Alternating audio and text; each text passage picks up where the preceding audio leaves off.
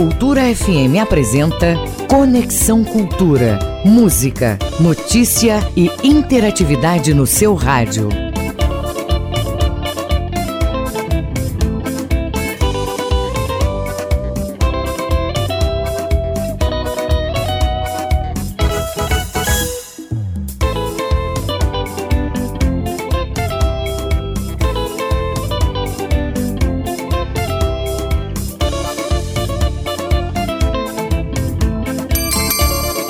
Agora 8 horas em ponto, 8 em ponto. Muito bom dia para você, muito bom dia. Sou Isidoro Calixto, sou o seu amigo de todas as manhãs, pintando aqui no nosso Conexão Cultura. E estaremos juntos, é claro, até as 10 horas. Anote aí, até as 10 da manhã. Hoje é segunda-feira, dia 24 do mês de abril. Para você que já sabe, está cansado de saber que o Conexão é uma produção do jornalismo da Rádio Cultura e a partir de agora você tem entretenimento, músicas e entrevistas dos assuntos que estão em alta, que estão na crista da onda, que estão na boca do povo. Claro, tudo isso ao vivo aqui pra gente. Lembrando que se você quiser pa participar, quiser fazer parte da nossa programação, fazer o Conexão junto com a gente, é simples. É só enviar a sua mensagem para o nosso WhatsApp, anote 985639937.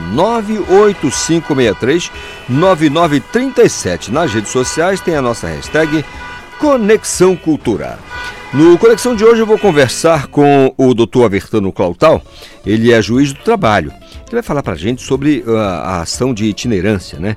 O trabalho itinerante do TRT. O TRT, como eu disse sempre, como eu digo, repito sempre, é o Tribunal Regional do Trabalho que abrange aqui o estado do Pará e o estado do Amapá. Também vou bater um papo com o grupo musical instrumental Quinteto Caxangá. Música instrumental sempre em alta aqui na nossa Cultura FM, especialmente no nosso Conexão Cultura.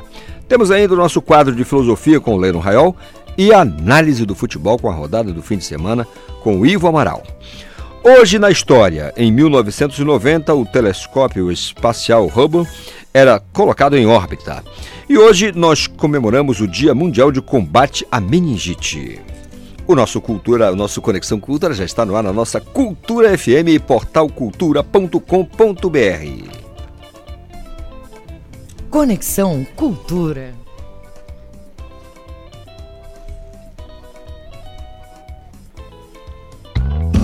Preciso mudar. Algo estranho. Preciso Henrique Sena, 8 e 3. Preciso de ar que não tenha você. Oh, oh, oh. Oh, oh, oh, é, é, é, é. Algo de estranho aconteceu comigo. Sou eu no inferno, você no paraíso que aconteceu, nunca pequei assim. É, mas algo de estranho aconteceu comigo. Sou eu no inferno, você no paraíso. O que aconteceu, nunca pequei assim. É, mas eu preciso mudar. Preciso me recuperar. Preciso de ar e não tenha você. Eu preciso mudar. Preciso me recuperar. Preciso de ar que não tenha você. Parecia a melhor coisa acordar contigo. Teu bom dia disfarçado acabou comigo. Na realidade, o grande erro foi amar você. É, mas algo de estranho aconteceu comigo. Não te quero nem mal, ainda sou teu amigo. A vida é um grande jogo e no final você pode perder. É, é, mas eu preciso mudar. Preciso me recuperar. Preciso de ar que não tenha você. Eu preciso mudar.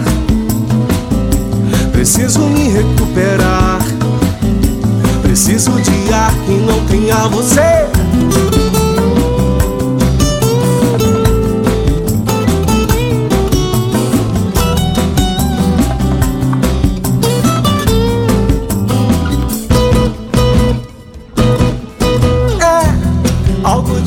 Estranho aconteceu comigo. Sou eu no inferno, você no paraíso. O que aconteceu, nunca pequei assim. É, mas algo de estranho aconteceu comigo. Não te quero nem mal, ainda sou teu amigo. E a vida é um grande jogo e no final você pode perder. É, mas eu preciso mudar. Preciso me recuperar. Preciso de ar que não tenha você. Eu preciso mudar. Preciso me recuperar.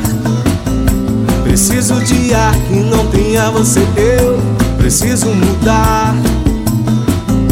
Preciso me recuperar. Preciso de ar que não tenha você. Eu preciso mudar. Preciso me recuperar. Preciso de ar que não tenha você. Conexão Cultura. Henrique Sena, algo de estranho, sua, né? A música do Henrique Sena aí, sensacional. Henrique Sena que tá, tá devendo aqui uma vinda ao, ao nosso Conexão para fazer um som ao vivo aqui pra gente. Abraço, Henrique. Sempre uma honra tocar sua música aqui e tê-lo na nossa programação. São 8 horas mais 7 minutos. Deixa eu desejar bom dia ao meu colega João Paulo Seabra, que vai trazer para a gente agora as informações do trânsito nas ruas e avenidas da Grande Belém. Ô João Paulo, muito bom dia. O trânsito Olá, na cidade. Bom dia também para os ouvintes programa Conexão Cultura. E Calixto, a gente começa falando sobre a Avenida Senador Lemos, porque ali no cruzamento com a Travessa Perepepuí, é, teve um registro de um acidente de trânsito grave é, cerca de uma hora atrás, portanto, os condutores que estiverem passando ali pelo perto do telégrafo, a Senador Lemos com a Perebebuí, devem prestar bastante atenção, porque já causa algum impacto no trânsito e é, por causa desse acidente de mais ou menos uma hora atrás, portanto, bastante atenção na Senador Lemos nesse momento. A gente fala também da Avenida Júlio César, porque já teve um registro de acidente por lá também, as proximidades da é, rodovia desembargador Paulo Prota, para as pessoas que estão indo ali em direção ao aeroporto, e também tem um, um alerta de falha no semáforo também, as proximidades da rua Florianópolis. E na Avenida Centenário, o trânsito já está bastante intenso no sentido da Júlio César, as pessoas que vão pegar ali o elevado, é, nesse momento está com 16 km por hora apenas é, de intensidade. Na Avenida Almirante Barroso, o fluxo segue intenso no sentido São Brás, no sentido entroncamento São Brás, nesse momento com apenas 10 km por hora de velocidade entre a Tavares Bastos até praticamente a Lomas Valentinas. E a gente te dá uma informação aqui da CEMOB, porque algumas vias ali no bairro da Aclimação estão interditadas hoje é, até uma hora da tarde, mais precisamente na Avenida Alcântara indo Castela, entre as ruas Pariquita e São Miguel, elas estão interditadas até uma hora da tarde, justamente porque vai ter ali no, naquele perímetro do Comando de Missões Especiais, devido a uma cerimônia que vai ter no Comando de Missões Especiais, portanto, as pessoas que estiverem andando pela Alcindo Castela, ela está temporariamente interditada até uma hora da tarde de hoje, é, entre a 9 de janeiro e a 14, e entre a Pariquis e a São Miguel, e também vai estar interditada a Avenida Fernando Guilhom entre a 9 de janeiro e a 14 de março. Os agentes de trânsito da CEMOB já estão ali posicionados nesse trecho para falar os desvios dos itinerários dos ônibus que passam também nesse perímetro. Estou com você no estúdio, Isidoro Calixto, João Paulo Seabra, para o programa Conexão Cultura. Muito obrigado, João Paulo Seabra, pelas informações. Trânsito na cidade, tudo que você precisa saber para ficar tranquilo no trânsito, evitar fadiga, né? Evitar problemas. Calma, tranquilidade, paciência, nunca é demais. Tá bom? Que seja uma segunda-feira maravilhosa, uma semana produtiva e abençoada para todos nós. 8 horas mais 10 minutos. Conexão agora com a região oeste do estado do Pará. Vou falar com o Miguel Oliveira. Aliás, o Miguel Oliveira vai falar com a gente sobre o que é notícia na região oeste. Miguel. Bom dia, ouvintes do Conexão Cultura, começando a semana, segunda-feira de muito trabalho, 24 de abril. Pessoal voltando ativa depois de um feriado. Olha, aqui em Santarém, a gente tem uma notícia interessante, não só para o município, como para o estado do Pará na área da cultura. A cultura paraense vai receber cerca de 164 milhões de reais em 2023. É que o governo federal vai destinar essa quantia para o setor da cultura até o final do ano. Os recursos são oriundos do, das leis Paulo Gustavo e Aldir Blanc. Essa informação exclusiva aqui do Conexão Cultura foi repassada pelo secretário de Articulação e Governança do Ministério da Cultura, Pedro Vasconcelos. Ele esteve em Santarém no final de semana, participando de uma audiência pública no auditório da Universidade Federal do Oeste do Pará.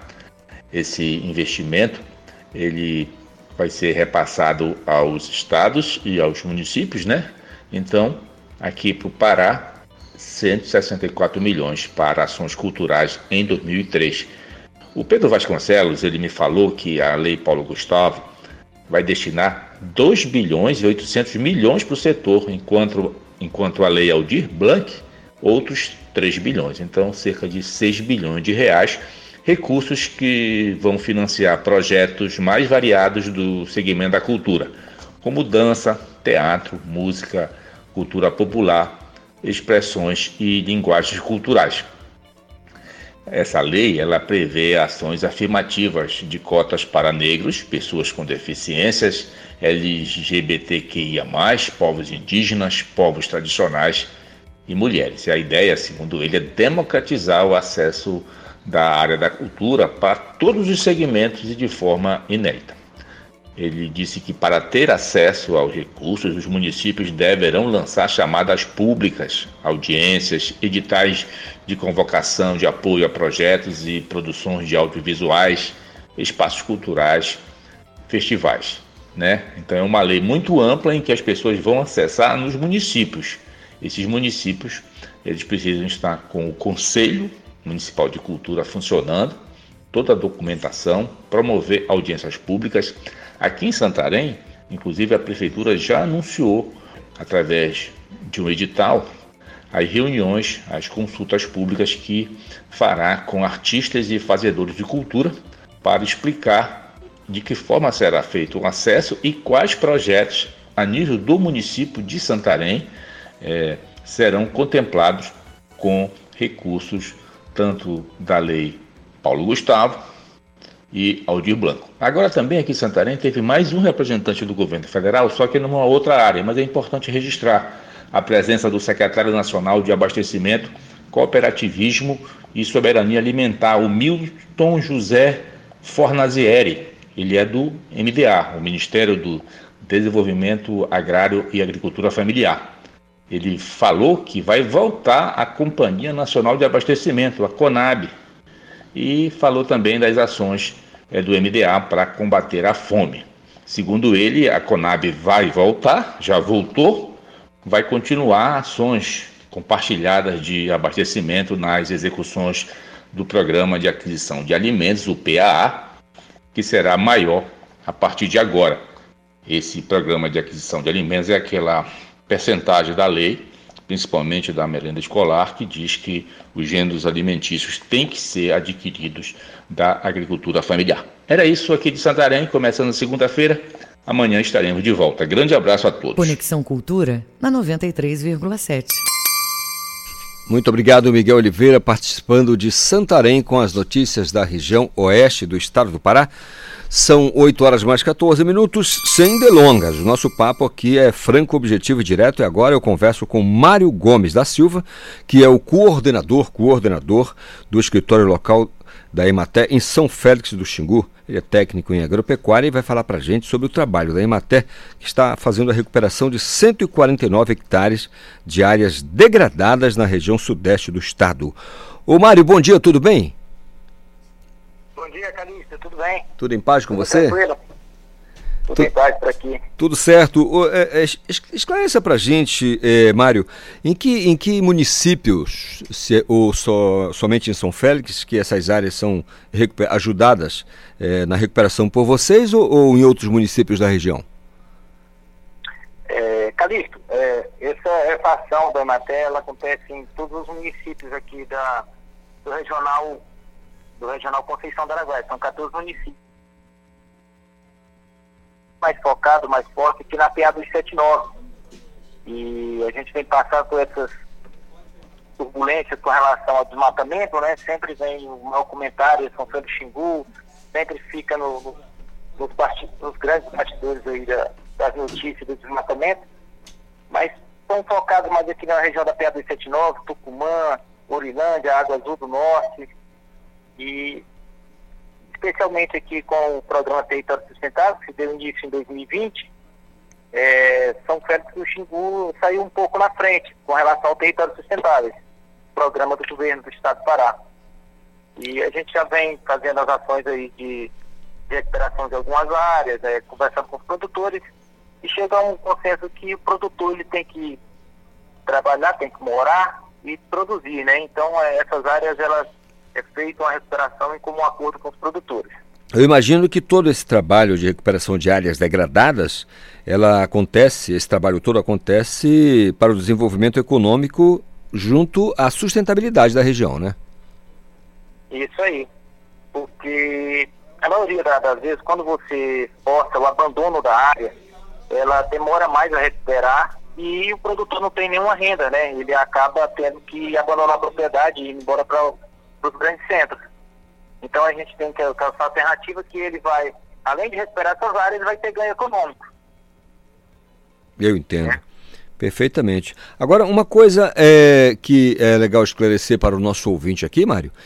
140 hectares, essas áreas, elas são normalmente cultivadas com as mais diversas culturas ou, ou é específica de uma lavoura? Olha, é, essas, essas áreas, a maioria delas, todas elas no geral, têm a participação da cultura principal, é o cacau. Entendido. Né? É, na verdade, é, não são áreas, assim, vamos dizer, solos degradados. Hum. São áreas que foram desmatadas, às vezes elas estão em passivo, e outras vezes não é passivo ambiental, mas é assim, é o produtor rural, que, é, que a gente trabalha com pequeno, produtor que quer formar uma pequena área de, de cacau para ter ganho econômico dentro da propriedade. É o dentro da diversificação. Porque se te falar aqui, mais ou menos, o geral da nossa, generalizando os nossos produtores, aqui nós temos pequenos produtores, eles são pequenos pecuaristas, isso no geral. É, mas a gente já vem há um bom tempo, a gente tem uma produção grande de cacau aqui na região, então todo produtor, é, são poucos que não estão diversificando a produção. Ele tem, além da pecuária, ele tem o cacau. E a gente acha um percentual muito pequeno de produtores que trabalha só com o cacau. E no meio dos SAPs é, tem a, a, as essências de, de sombreamento, né? Vamos dizer, tem a castanheira, tem o amarelão, tem a tatajuba. A, aqui a gente está utilizando bastante uma espécie que é endêmica da região, que é a gulosa. É, a gente está utilizando bastante a gulosa para sombreamento no sapo e até visando ganho econômico também, com relação ao que ela produz a fruta e, consequentemente, ela tem a polpa da fruta, que essa polpa da fruta pode ser é, industrializada e comercializada, né? É, na merenda escolar, que é o pessoal que tem a tradição de consumir a golosa. Hum, maravilha. Eu imagino a importância do cadastro ambiental rural, né, o CAR, é, que vocês realizam também, que é validado para a viabilização da, da, da, adequação ambiental. Tudo isso é objeto do trabalho de vocês aí na região, né? Isso.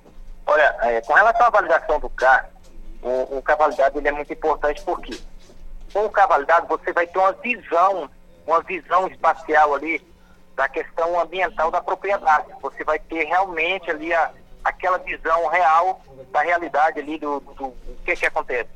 Passivos, relação de desmatamentos, área consolidada, as áreas de APP que precisam ser é, recuperadas, áreas de, de, reserva legal que pode ser ficar, que já existe na propriedade. É, é, mapeado, é feito aquele mapeamento minucioso da propriedade. É, identificando se houve algum desmatamento de 2008, marco de 22 de julho de 2008 para cá. E então, é, essa propriedade ela acaba entrando no, na questão do Prada, né, o PRA, e se há necessidade. Se é detectado que há necessidade do Prada, a gente elabora o PRA e já conversa com o produtor. E a maioria dos produtores, eles, eles acham por bem, é, na recuperação de, de APPs, né, de beira de bordo, essas coisas, têm enriquecimento com açaí. E já em áreas firmes, áreas mais firmes, que é recuperação de reserva legal, eles têm utilizado o sapo de cacau, é, visando também a, a, venda da amêndoa, né?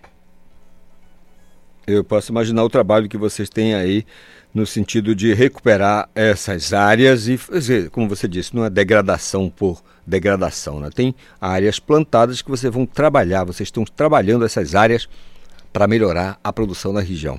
Olha, Mário, a gente só pode Sim. realmente agradecer o trabalho que vocês desenvolvem aí com a Imaté, com todos os seus colegas da Imaté na região, não somente de São Félix do Xingu, mas como você disse, desse núcleo né, que acontece aí, que tem, que tem aí, na verdade, que vocês trabalham no sentido de desenvolver a região eh, partindo do que se produz no campo. Muito obrigado, Mário. Um excelente dia, uma semana produtiva para todos vocês da Imaté, tá bom?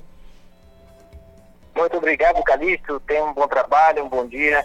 Eu agradeço aí a Imaté, em nome da Imaté, eu agradeço a todos da, da agricultura. Isso é muito bom, levando informação ao produtor, ao homem do campo e desmistificando que o medo do produtor com relação à regularização ambiental. Mas essa regularização ambiental do produtor, ela pode vir é, e é benéfica porque o produtor, além de recuperar as áreas, ele vai ter ganho econômico dessas áreas. Então a gente vai tirando esse mito aí e que é prejudicial. E um carro validado é muito bom o produtor, ele se adequa, ele, ele tem acesso às linhas de crédito no, nos, nos órgãos, nos órgãos lá dos bancos, né? Acesso às linhas de crédito.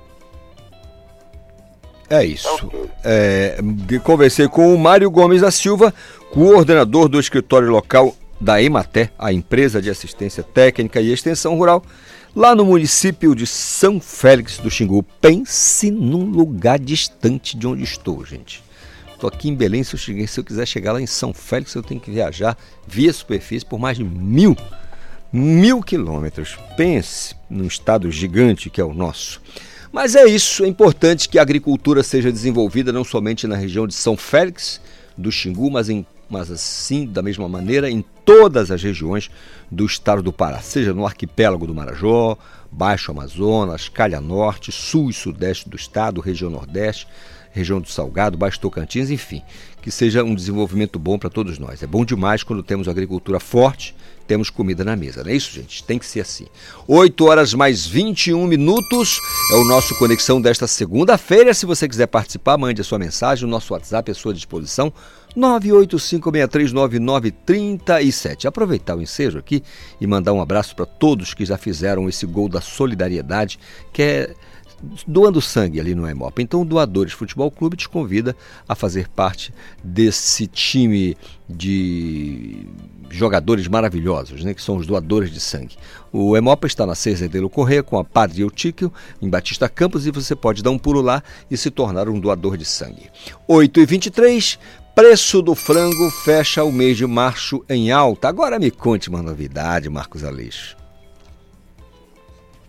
É, parece que o frango desta vez ficou salgado na mesa do paraense. O resfriado e congelado vendido nas maiores redes de supermercados aqui da capital aumentou de preço nos últimos 12 meses. O frango da marca americano estava sendo vendido em média no mês de março de 2022 a R$ 11,90. No mês passado, esse produto foi vendido em média a R$ 12,42. Isto é resultado da pesquisa do DIEESE Pará. A outra marca que o Jazz pegou como exemplo, o Aves Pará, também no mês de março de 22, olha só, custava 11,25. No mês de março de 23 ainda, este ano, vendido a 12,44. O Jazz vem acompanhando esta alta e queda de preço, mas na média geral eh, tem apontado, por exemplo, um reajuste acima da inflação. Só para se ter uma ideia, a inflação do ano, no período, foi de 5,50% e o preço do frango teve uma alta média percentual de 10,58%. Então, segundo os próprios pesquisadores, a ideia, a sugestão é de que se faça pesquisa e se encontre um preço mais em conta, tanto em feiras da capital quanto nos supermercados. Marcos Aleixo para o Conexão Cultura. Obrigado, Marcos Aleixo. Obrigado, obrigado, meu querido Marcão, trazendo para a gente as informações aí do preço do frango. Infelizmente, fechou em alta no mês de março, mas não caracteriza absolutamente nenhuma novidade, né? Infelizmente. É, às vezes acontece uma queda no preço, mas é uma vez na vida, outra também. Gabriel Rodrigues, desejar bom dia aqui ao meu colega Gabriel Rodrigues, está colando com a gente para dar os destaques do Esporte Cultura. O programa Esporte Cultura começa a uma e meia da tarde na TV Cultura, trazendo tudo sobre a rodada do fim de semana do Parazão e muitos detalhes, com todos os lances aí apurados pela produção do programa. Gabriel, bom dia. Olá, Calixto. Bom dia para você, bom dia para os ouvintes. Exatamente, no Esporte Cultura desta segunda-feira nós vamos falar de Parazão Bampará 2023, fase semifinal começando pelo empate do Remo contra o Cametá, jogo que foi disputado na sexta-feira, mas também a gente já vai ter um olhar mais para frente pensando na Copa do Brasil. Na quarta-feira o Remo pega o Corinthians e a equipe já está se preparando pensando nesse jogo, vai dar uma pausa aí no Parazão, enquanto que o Paysandu venceu no sábado o Águia de Marabá e também já pensa na Copa do Brasil onde enfrenta o Fluminense nesse meio de semana. Ainda vamos falar de futebol feminino, isso porque tivemos duas equipes paraenses entrando em campo por competições nacionais. A gente começa pela equipe da SMAC, jogou fora de casa pela Série A2 do Campeonato Brasileiro Feminino, empatou com Fortaleza em 3 a 3 Detalhe que a SMAC saiu na frente, tomou a virada, chegou a estar perdendo por 3 a 1 mas conseguiu empatar e terminou em 3 a 3 Já o Remo, por outro lado, jogou em Belém pela estreia da Série A3 contra o Ipiranga do Amapá, estava vencendo por 2 a 0 cedeu um empate em 2 a 2 para a equipe amapaense e agora vai decidir no jogo de volta uma vaga na próxima fase, jogo que vai ser lá em Macapá no próximo final de semana. Ainda informações dos esportes olímpicos, os memes da rodada e muito mais. O Esporte Cultura começa a partir de uma e meia da tarde. Obrigado, Gabriel Rodrigues. Portanto, eu sei que você se liga na programação da TV Cultura e não vai perder o Esporte Cultura a uma e meia da tarde com toda a equipe, toda a moçada que trabalha junto com o Gabriel Rodrigues e que fazem o programa de esportes que leva todas as informações para você de Remo e Paysandu, todos, na verdade, todos os times, todos os clubes do futebol paraense e também discute alguns assuntos, alguns assuntos que envolvem o esporte nacional, né? Afinal de contas, o Remo está na Copa do Brasil, Paysandu também o Águia de Marabá também na Copa do Brasil. Então, tudo isso é objeto do trabalho da moçada do Esporte Cultura. São 8 horas mais 28 minutos. Curso de informática tem inscrições abertas. O Pedro Ribeiro tem as informações para gente. Até o dia 28 estão abertas as inscrições para o curso gratuito de informática básica do projeto Amazon Maker, em Belém. As aulas vão ocorrer uma vez por semana no Centu, Casa das Artes, Casa da Linguagem e Curro Velho. Vão poder se inscrever no projeto adultos e adolescentes a partir de 14 anos. Cada espaço da fundação vai ter o próprio formulário de inscrição.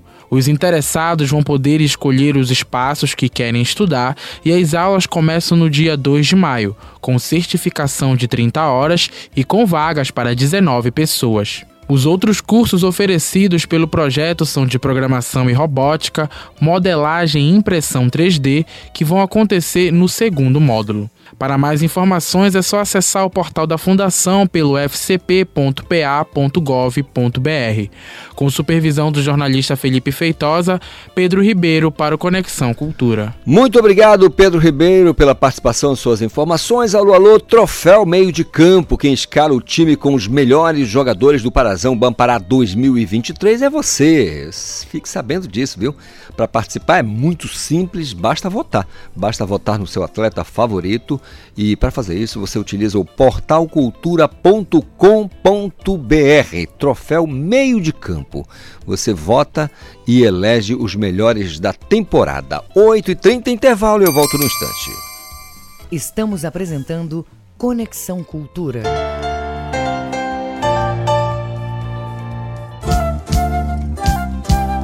ZYD 233, 93,7 MHz. Rádio Cultura FM, uma emissora da Rede Cultura de Comunicação. Fundação Paraense de Rádio Difusão, Rua dos Pariquis, 3318. Base operacional, Avenida Almirante Barroso, 735. Berlim, Pará, Amazônia, Brasil. O que é o que é? Quem adivinha o que é? Quem adivinha o que é? Que é? O que é o que é? Mesmo atravessando o rio, não se molha. é a ponte.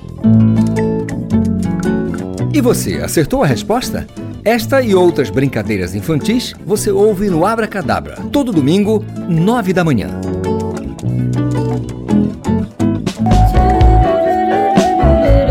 Cultura FM. Aqui você ouve música paraense. Nem pensei que era tempo desse nosso amor fazer agora uma canção. Música brasileira. Você é a razão da minha felicidade.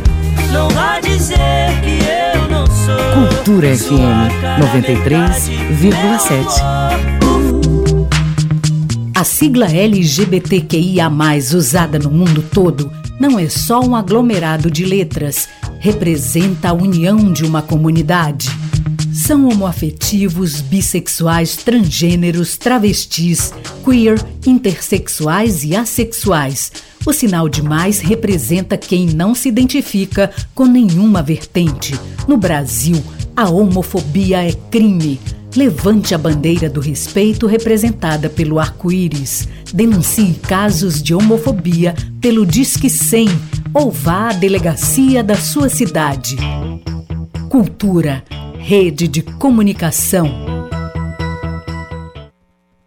Faça parte da Rádio Cultura, seja nosso repórter. Grave seu áudio com informações da movimentação do trânsito e mande para o nosso WhatsApp 985639937.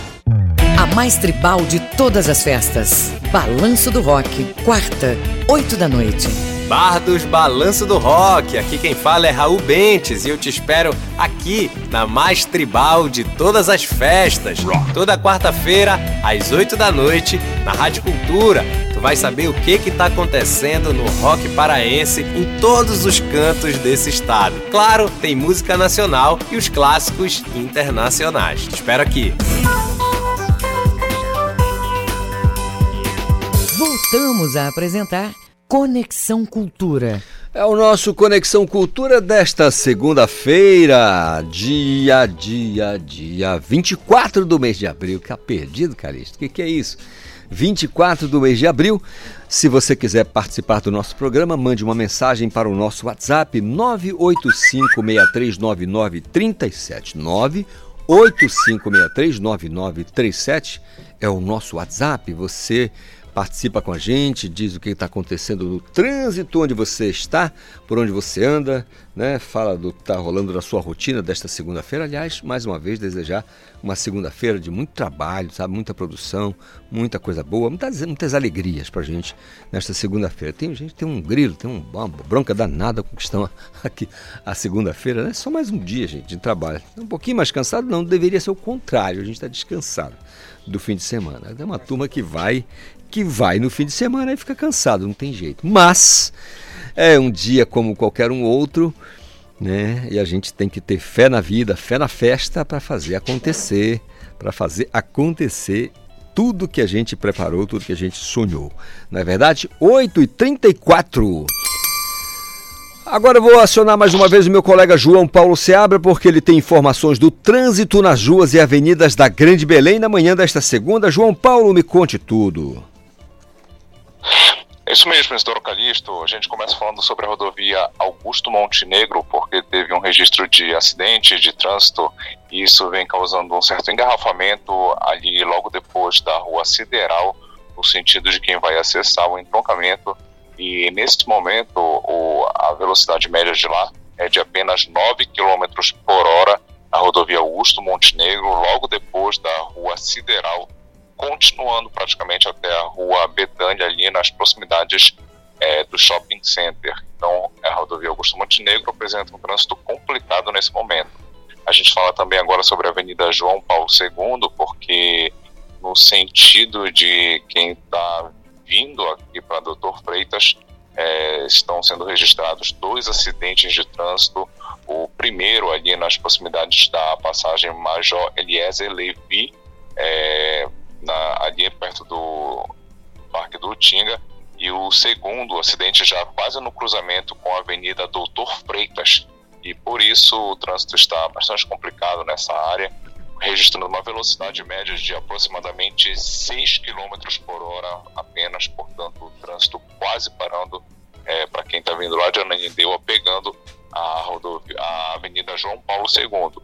E é, como alternativa ao Mirante Barroso, só que nesse momento também está um pouco complicado o trânsito por lá, também devido a um acidente que foi registrado no Almirante Barroso, nas proximidades do Tribunal de Justiça do Estado do Pará, e por isso a velocidade lá no Almirante Barroso é de 11 km por hora desde o 2 Batalhão de Infantaria da Selva, indo até a Travessa Lomas Valentinas, devido a esse acidente que foi registrado na, quase na frente do Tribunal de Justiça do Estado do Pará. Segue com você no estúdio, Isidoro Calixto, João Paulo Seabra, para o programa Conexão Cultura. Muito obrigado, João Paulo Seabra, trazendo para a gente as informações do trânsito na cidade e para você, calma, tranquilidade e responsabilidade para evitar problemas, né? Acidente, a gente sabe o que acontece, mas depende da gente, depende de todos nós fazer um trânsito seguro. Vote no troféu Meio de Campo que consagra os destaques da temporada pela escolha popular. A votação é pelo portal Portal Cultura. Então vem com a gente descobrir e escolher os melhores, descobrir na sua opinião, né, os nomes que vão fazer a história do Parazão Bampará 2023. É só acessar portalcultura.com.br e votar, tá bom? Um outro convite muito especial que eu faço a você é para participar da campanha Doadores Futebol Clube e se tornar um doador de sangue. Para isso você deve procurar o Hemopa. O Hemocentro está aqui na Cerzedelo Correia com a Padre Eutíquio, fica aqui no bairro de Batista Campos, região central da capital. Você vai lá e se torna um doador de sangue. Por que eu peço isso? Porque uma bolsa de sangue pode salvar até quatro vidas. Então eu te convido, venha fazer parte desta campanha. Doadores Futebol Clube, procure o Emopa e faça a sua parte. Tá certo? 8 horas mais 38 minutos. Olha, gente, daqui a pouco. Digo, olha num bom sentido, porque nós também temos vídeo, tá bom? Você pode estar nos ouvindo aí, mas se você quiser nos assistir, é só clicar em portalcultura.com.br, tem lá estúdio ao vivo, e você vai assistir a tudo que está acontecendo aqui, a correria que é o estúdio aqui do Conexão Cultura. Para botar o programa no ar é uma força-tarefa, meu amigo. Você não faz ideia, tá bom? Que eu vou bater um papo daqui a pouco com o juiz do trabalho, é, o doutor Avertano Messias Clautal. Ele vai falar para a gente sobre o trabalho de itinerância que tem o, o, o, o TRT para levar a, a, distribuir justiça trabalhista a toda a população. Já posso conversar com o doutor Avertano? Doutor Avertano, bom dia, tudo bem? Bom dia, bom dia Isidoro Calixto conversar com você e com os ouvintes da, da Rádio Cultura. Ô doutor, é alegria nossa em falar com o senhor. Primeiro que para começo de história, eu queria que o senhor explicasse para gente o que é essa itinerância do TRT, quais são as atividades desenvolvidas por vocês nesse trabalho. Pois não. Veja, a, a Constituição Federal do Brasil ela determina o amplo acesso à justiça. E nesse contexto, o Tribunal Regional do Trabalho da Oitava Região, ele tem uma, uma, um, projeto muito forte de itinerância para abranger todo o estado do Pará e do Amapá. E aí, em parceria com o Tribunal de Justiça do Estado do Pará, com o Tribunal Regional Eleitoral do Pará, com o INSS, com o Ministério do Trabalho, nós vamos aos, aos municípios do estado do Pará para prestar serviços é, iniciando pela Justiça do Trabalho com orientações e esclarecimentos sobre direitos trabalhistas, eventual conversão para reclamação trabalhista. Com o INSS, nós também temos serviços de benefícios previdenciários ou então Cadastro Nacional de Informações Sociais. Com o Ministério do Trabalho, eles prestam serviço de seguro-desemprego, é, abono PIS-PASEP. Então, é um, um, um, monte de serviços, uma lista de serviços que nós levamos até as comunidades para, dessa forma, nos aproximarmos da comunidade. Muito bem. Doutor, doutor Abertano, explica para o nosso ouvinte aqui. É uma coisa bem interessante que a gente costuma é, constatar quando se fala aqui de verbas trabalhistas. Quando acontece uma RT, uma reclamação trabalhista, é comum é, estar é, para o, o, o, trabalhador direitos previdenciários ali que, que as pessoas acabam detectando também? Sim, porque a, a decisão trabalhista ela repercute na esfera previdenciária para fins de aposentadoria. Uhum. Então, a, a pessoa necessariamente ela tem o vínculo de emprego reconhecido, o empregado para a lei previdenciária é um segurado da Previdência e, consequentemente, ele consegue é, levar esse reconhecimento para a Previdência Social para fins de aposentadoria no futuro. Entendo. Doutor Bertano, é, quando a gente fala desse trabalho itinerante do TRT-8, a gente fala de uma atividade, de uma ação em pelo menos quantos municípios, doutor? Nós iremos de duas formas prestar serviços nessa semana agora que está iniciando. Amanhã estaremos presencialmente em São Miguel do Guamarra. Na quarta-feira estaremos no Acará. E na quinta e sexta-feira estaremos em Tomé Açu. Já na sexta-feira, quando estivermos em Tomé Açu, em parceria com o Tribunal Regional Eleitoral do Pará, nós atenderemos mais 18 municípios do Nordeste do Pará através dos cartórios eleitorais. Então, a, a sua pergunta ela é, ela é relevante e importante para esse esclarecimento. A, a pessoa que mora no, no, nos municípios do Nordeste do Pará, na lista que está no site do TRT8, ela pode se deslocar ao cartório do seu município, pedir para ser atendido pelo TRT e com isso, o cartório eleitoral ele compartilha o ambiente do cartório eleitoral e viabiliza o atendimento pela Justiça do Trabalho, excesso pelo Ministério do Trabalho. Doutor, é, explique para gente uma questão bem interessante que às vezes o ouvinte tem essa curiosidade. Pô, a justiça brasileira ela tem a necessidade quase que exclusiva da participação dessa figura tão importante do, que é o advogado. Na Justiça do Trabalho, nós temos uma peculiaridade que é o juiz postulante, mas até o TRT dá para so, ir sozinho sem a necessidade de um advogado, né? Sim, sim. Tem na CLT o artigo 791, ela estabelece que na Justiça do Trabalho, tanto na parte ativa, ou seja, o empregado ou o trabalhador, quanto a empresa poderão atuar sem advogado. Então, a Constituição, naturalmente, que ela destaca a importância, a relevância da atuação do advogado na orientação e no acompanhamento do processo junto à parte. Mas na Justiça do Trabalho há essa possibilidade de apresentar uma reclamação e seguir com o feito e também pela empresa sem a participação do advogado. Muito bem. Doutor Bertano, eu queria só aproveitar mais um, minutinho aqui para buscar, solicitar do senhor a sua, experiência de campo, a sua lida, a, a sua militância na Justiça do Trabalho. É, para o senhor dizer para a gente aqui o cenário, doutor, do, TRT, do TRT8, é, que abrange o estado do Pará e Amapá. Nós estamos falando de. No estado do Pará são 144, no estado do, do, do Amapá são 16 municípios. Estamos falando de 170 municípios. É bastante gente. O senhor considera satisfatória a, a, a atuação do, do, TRT nessas, nessas regiões, doutor? Perdão, a, a, última, a última frase sua eu compreendo como satisfatória a, é, a participação é, do TRT na, nas duas regiões, Pará e Amapá? Pois não, pois não.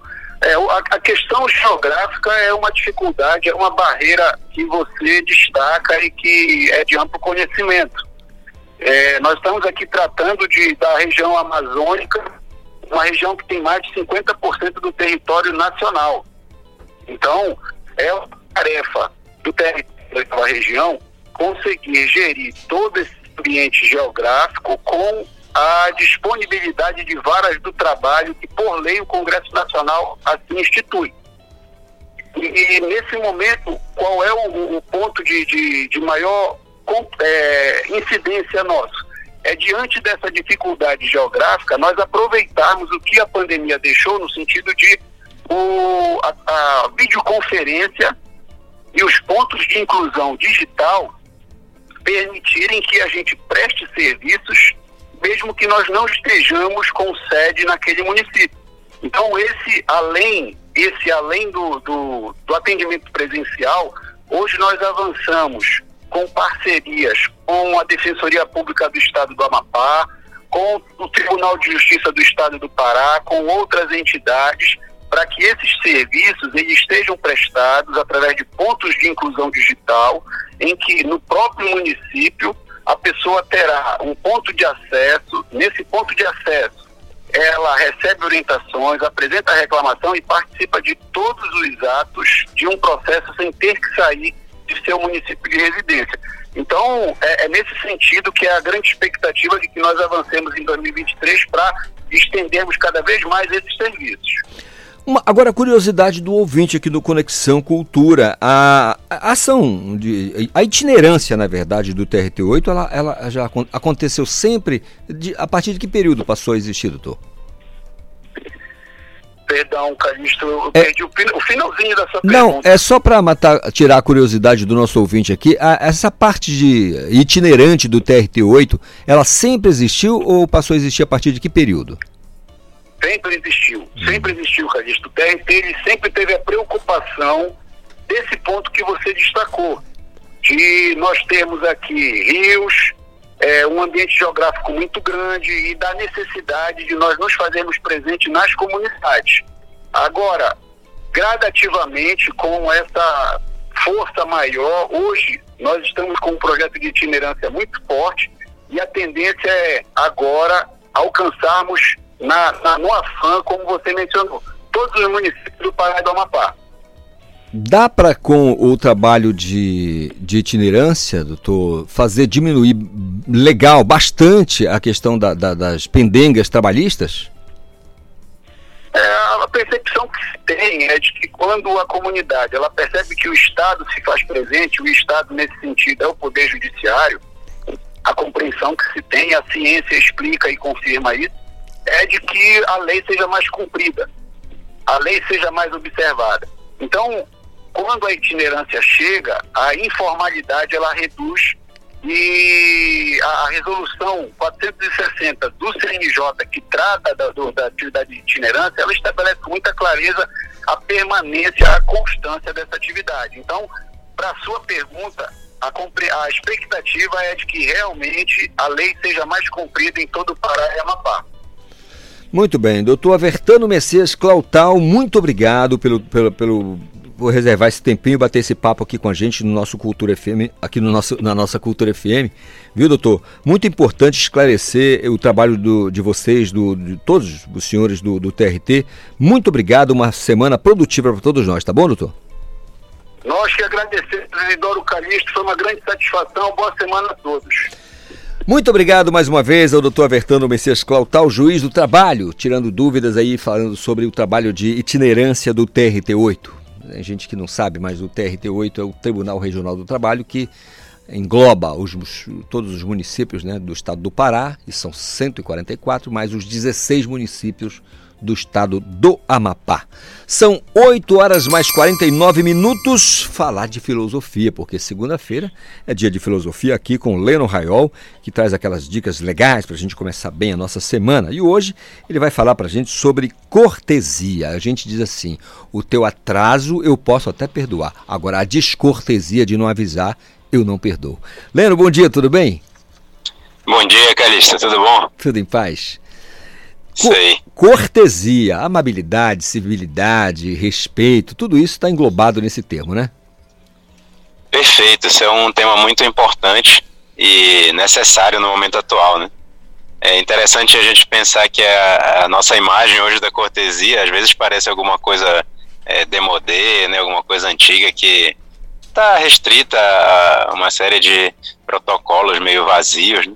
Mas originalmente é muito importante a gente é, destacar que nasceu é, todos esses princípios, né, todas essas formas de cortesia nas várias culturas, porque se entendia que o ser humano não podia agir de qualquer jeito, não podia é, se mover de qualquer jeito, falar de qualquer jeito, porque é, isso geraria né, uma falta de respeito, uma falta de consideração com o outro e consigo mesmo.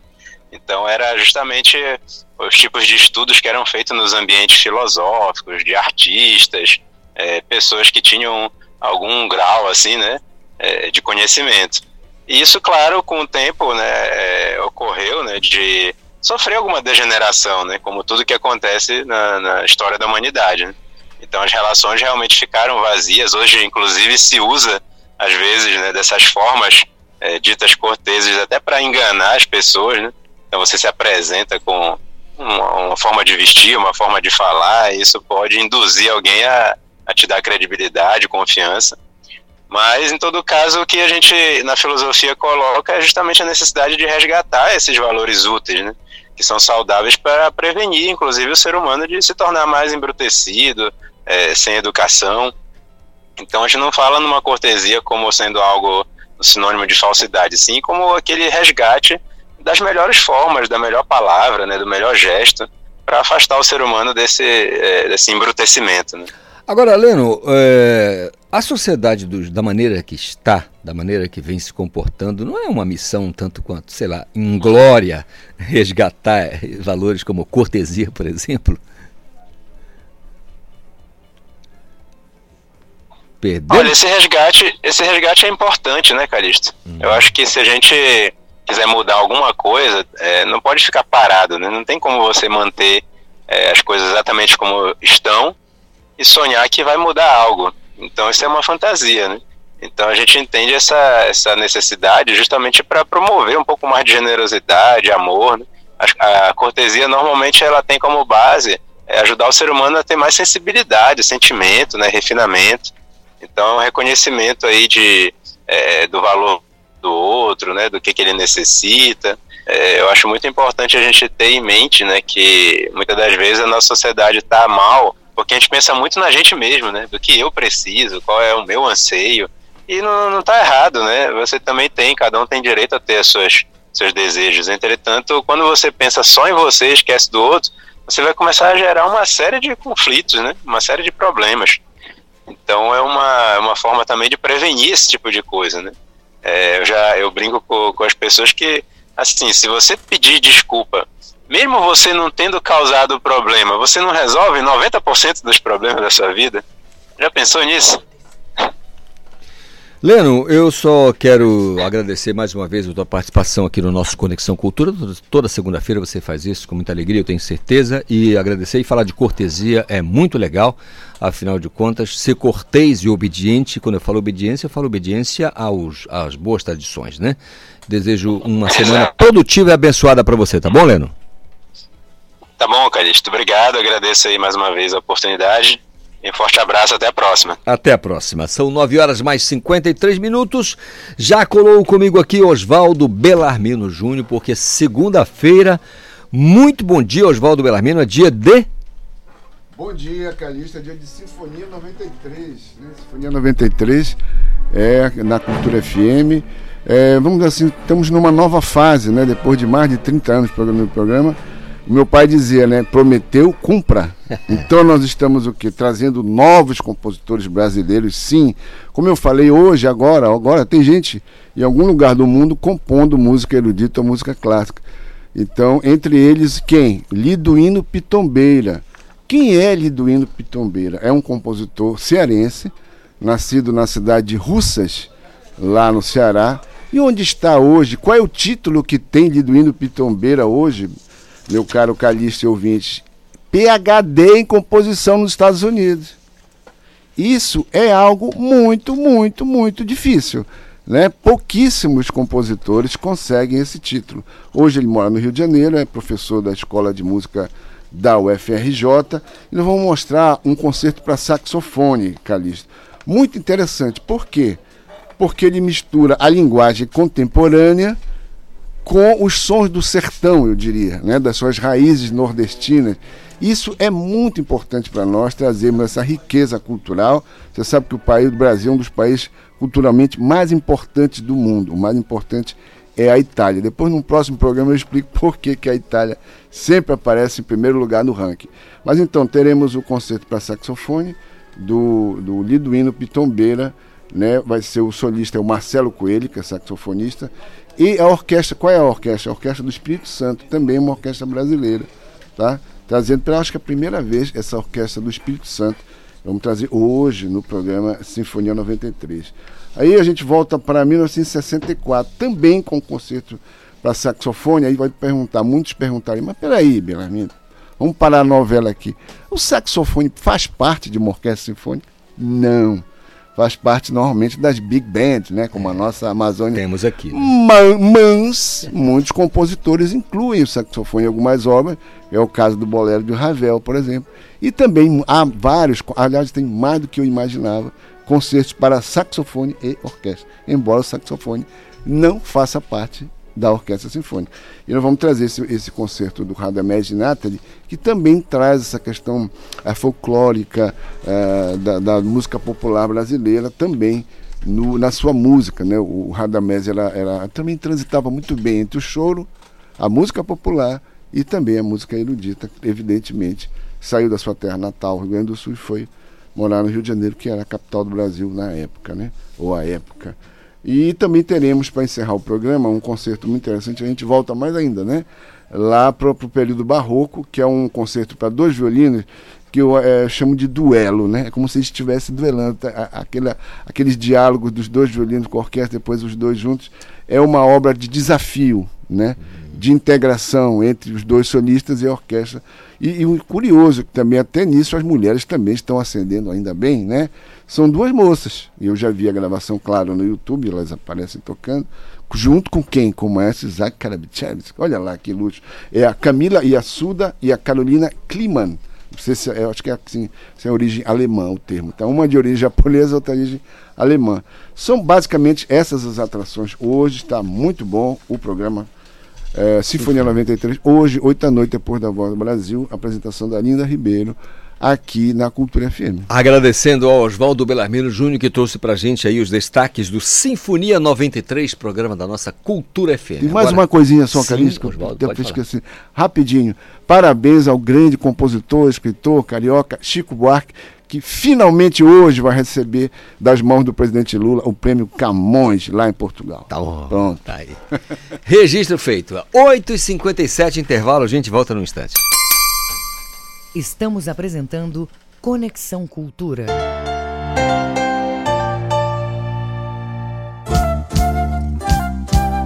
ZYD 233, 93,7 MHz. Rádio Cultura FM, uma emissora da Rede Cultura de Comunicação. Fundação Paraense de Rádio Difusão. Rua dos Pariquis, 3318. Base operacional Avenida Almirante Barroso, 735. Belém, Pará, Amazônia, Brasil. Quer empreender? Quer uma economia ainda maior? Então conte com quem é um verdadeiro parceirão. É claro que eu tô falando do Atacadão. No maior atacadista do Brasil, você encontra sempre o menor preço, seja nas mais de 300 lojas, seja online. É a maior variedade e a qualidade para o seu negócio lucrar mais e para a sua família economizar muito. Aproveite e pague com Pix, cartão de crédito e vale alimentação. Isso é ser parceirão. Aqui é Atacadão. Aqui é parceirão. Atacadão, lugar de comprar barato. Consulte todas as bandeiras aceitas nas lojas. A criança que usa a internet sem supervisão dos pais ou responsáveis pode sofrer violência sexual, abuso, exposição ou participação em pornografia. A Sociedade Brasileira de Pediatria recomenda que crianças de até dois anos não façam uso de nenhuma tecnologia. Cultura, rede de comunicação em defesa dos direitos da criança. Tua voz parece doce. Cultura FM. Aqui você ouve música paraense. É fatal, me pego de mim. Em mil devaneios fazendo assim, achando que um dia vais mudar. Música brasileira. Pra sentir o sol num dia quente. Cultura FM 93,7. Faça parte da Rádio Cultura, seja nosso repórter. Grave seu áudio com informações da movimentação do trânsito e mande para o nosso WhatsApp 985639937. Pela primeira vez no Sinfonia 93, uma obra de Liduíno Pitombeira, Compositor nascido no interior do Ceará, chegou ao doutorado em composição pela Universidade do Estado da Louisiana, nos Estados Unidos. O concerto para saxofone mistura a linguagem contemporânea com os sons do sertão nordestino. Sinfonia 93, toda segunda, 8 da noite, aqui na Cultura FM. Cultura da hora. Continua nesta segunda-feira em Belém a vacinação contra a Covid-19, influenza e demais imunizantes de rotina. São mais de 60 pontos de atendimento, das 8 da manhã às 5 da tarde. O público-alvo da campanha nacional de vacinação contra a gripe neste primeiro momento são idosos com 60 anos ou mais e crianças de 6 meses até 5 anos, 11 meses e 29 dias. Segundo a Secretaria Municipal de Saúde, SESMA, apenas 9,35% das crianças foram imunizadas, o que corresponde a cerca de 9 mil. Os números estão longe da meta de vacinar 95.592 crianças nessa faixa etária. O reforço com a bivalente está disponível para quem já recebeu pelo menos duas doses da vacina contra a Covid-19, a monovalente, como esquema primário. Cultura da hora. A música, o fato, a memória. Cultura vinil. A história da música em long play. Em 89, a gravadora em Maiodeon lançava no mercado fonográfico o primeiro LP da cantora Marisa Monte. O disco vendeu bem no exterior e bateu recordes no Brasil, estabelecendo a marca de um milhão de cópias. No segundo, Marisa Queria Mais. Lançado em dez países, mostrava a consolidação da intérprete ao mesmo tempo em que se revelava sua investida no terreno da autoria. Das dez faixas do LP, Marisa assina cinco, entre elas Eu Sei, de subtítulo Na Mira. Um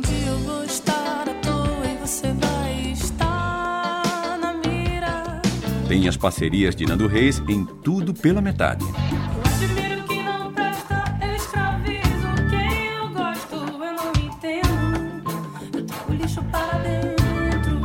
E no estilo Tropicália, Mustafa. Está por dentro, Mustafa falou e disse. Marisa canta o ex-titã Arnaldo Antunes em Voltei para o Seu Lar.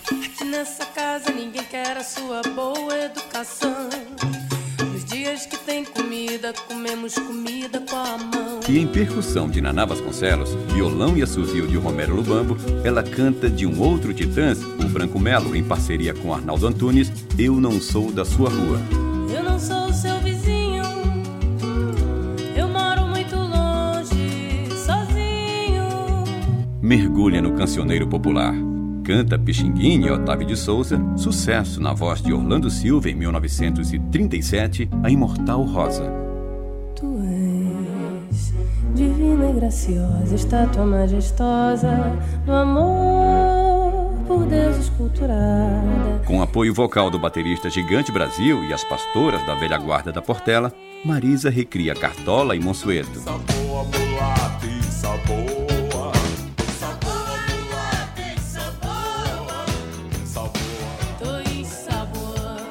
Dá asas à borboleta. Folclore nordestino tendo no acompanhamento o violão de Robertinho do Recife e a voz e percussão de um certo Príncipe Vasconcelos. Borboleta pequenina que vem para nos saudar. Venha ver cantar o hino que hoje é noite de Natal. Marisa, ao lado do americano Arthur Lindsay, põe swing, musicalmente falando, de noite na cama de Caetano Veloso.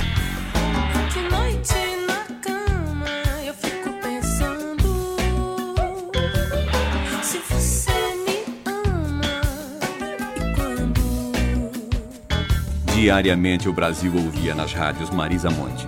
O LP, com um projeto gráfico moderno de Cláudio Torres e Nando Reis, iniciava com o sucesso Beija Eu. seja eu, seja eu, deixa que eu seja eu e aceita o que seja seu. O lançamento na época vinha com formato cassete, CD e LP. No disco, o dueto com o novato Ed Mota. Ainda lembro, 1991, de volta no Cultura Vinil.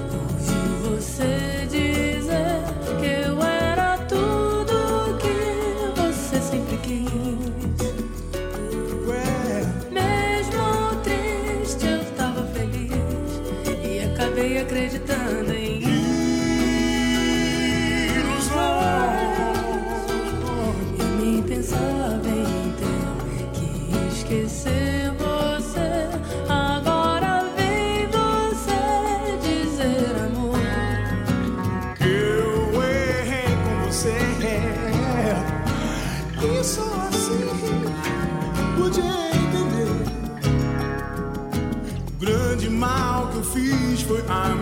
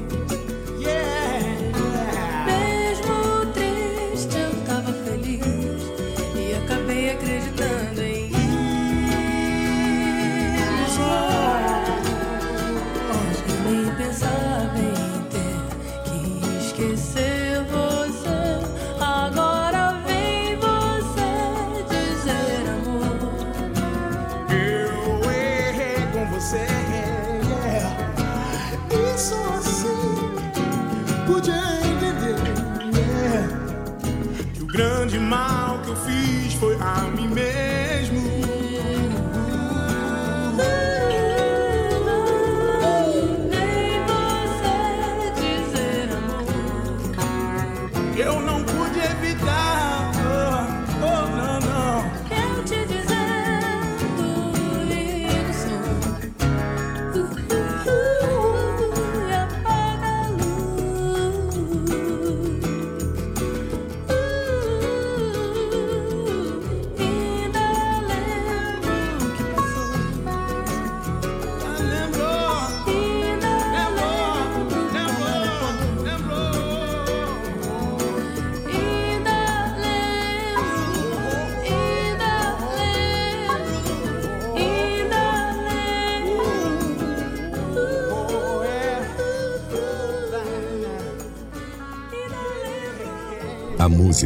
O fato, a memória. Cultura vinil. A história da música em long play. Produção e apresentação, Paulo Brasil. Voltamos a apresentar Conexão Cultura. Show! Voltamos com o nosso Conexão Cultura desta segunda-feira, 24 de abril. Aproveitar para desejar mais uma vez um dia maravilhoso para você, de saúde e paz e muita, mas muita produção. Tá bom? E alegria. Se sobrar um tempo aí, diversão e arte. Combinado? 9 horas mais 9 minutos, sem delongas. Quero te convidar a fazer parte dessa programação especial, que é uma campanha, na verdade, Doadores Futebol Clube. Você vai ao Emopa, na Cerzedelo Correia, com a Padre Utico, aqui na região central da capital, ali em Batista Campos, e se torna um doador de sangue com um simples gesto, doando sangue. Tá bom? Uma bolsa de sangue pode salvar até quatro vidas. E isso é extraordinário. São nove e nove, bater um papo com Andy Santos. Vamos falar agora de uma iniciativa bem legal. O projeto Cores eh, do Pará, o, o de Pará, surgiu com o objetivo de despertar e desenvolver habilidades artísticas em crianças, jovens e adultos por meio das artes visuais. E o Andy Santos é quem vai contar pra gente como é que tudo isso acontece. Andy, bom dia, tudo bem? Bom dia, Calixto. Bom dia, ouvintes da Rádio Cultura.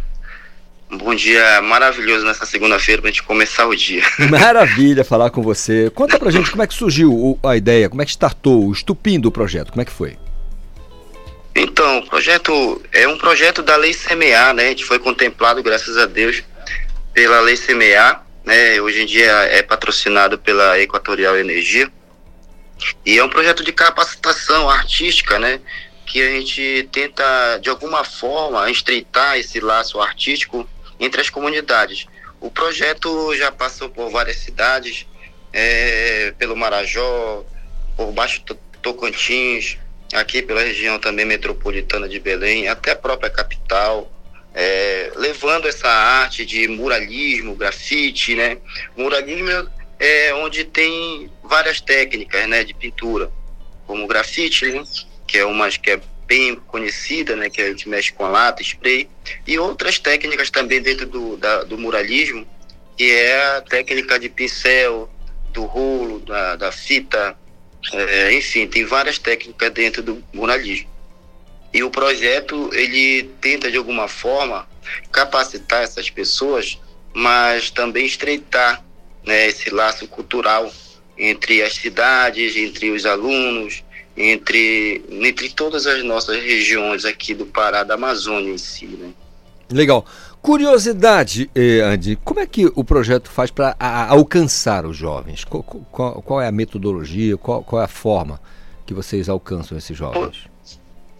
Então, é, a prioridade é principalmente aque- aqueles jovens que estão em vulnerabilidade, né? principalmente que aqueles jovens que, que não têm uma, é, uma, uma, um- algo para seguir, algo, aquele jovem que está praticamente, digamos assim, perdido na vida. Né? É, a, gente, a gente tem um exemplo muito grande de alguns jovens pela cidade por onde a gente passou, que hoje em dia já estão continuando né, essa prática artística. E o importante também do projeto não é só a gente desenvolver a parte técnica, artística, mas também desenvolver a parte intelectual e para formar cidadãos né, na sociedade. Hoje em dia a gente, a gente é, é muito precário sobre, sobre essa questão é, é, é, de projetos voltados ao incentivo artístico. E a gente está nessa, digamos, nessa peleja, né? Andando aí pelo circuito todo.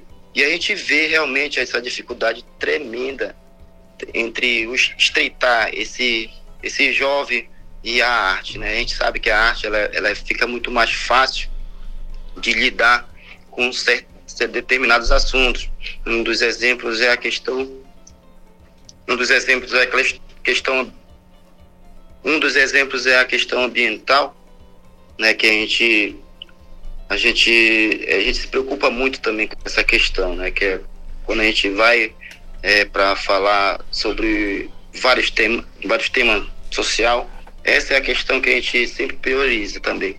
A diversidade também é, é, são vários temas, enfim, a gente brinca com esses temas, mas que no final o resultado é muito importante, é muito gratificante quando a gente vê esse resultado é, acontecer de, de fato. Agora, Andy, um- uma outra curiosidade. eh, quem, quem, quem está com você no projeto? Assim, só para a gente ter uma ideia da turma que faz acontecer. Desculpa, Calixto, eu, eu, não, eu não ouvi direito. Eu quero saber quem está com você nessa empreitada durante todo esse tempo para fazer tudo isso acontecer. Quantas pessoas estão envolvidas nesse projeto? Bom, diretamente a parte do projeto, a, a parte docente, que eu digo assim, é, nós temos o diretor, né, um diretor, um, um subdiretor, que é para fazer esses, esses, é, esses trâmites entre as localidades que a gente vai. Eu, como um proponente também do, da, assim, do projeto e, e é, ministrante das palestras, enfim, conduzindo, e mais dois ajudantes também. Nós temos também uma equipe também de, de, de registro audiovisual, que a gente está guardando material muito bom, né, para a gente mostrar depois para a sociedade que o projeto dá certo, sim. É, é super importante, Calixto, a gente falar sobre, sobre a questão da lei CMA. Eu, se, ainda mais no programa, porque assim, a lei CMA ela é uma lei de incentivo muito importante para os artistas, para as outras vertentes, os produtores culturais, conhecerem ainda mais e melhor a lei CMA.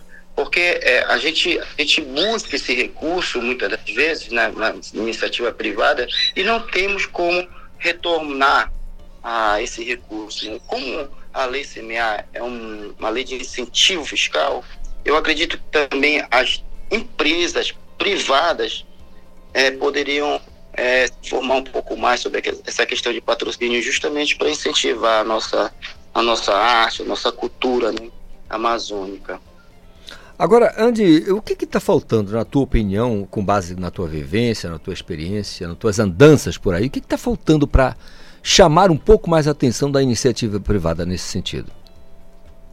É o conhecimento, é a informação, é conhecimento, porque quando a gente vai, é, é a experiência própria, quando a gente vai é, com uma carta dessa da ensinar para umas empresas, é, as empresas ficam logo assim, de um pé na frente e outro atrás, por conta da, da questão é, fiscal, né? Ficam com medo assim, ah, será que, pô, não sei, é, tá de mão beijada, será que é sério também, né?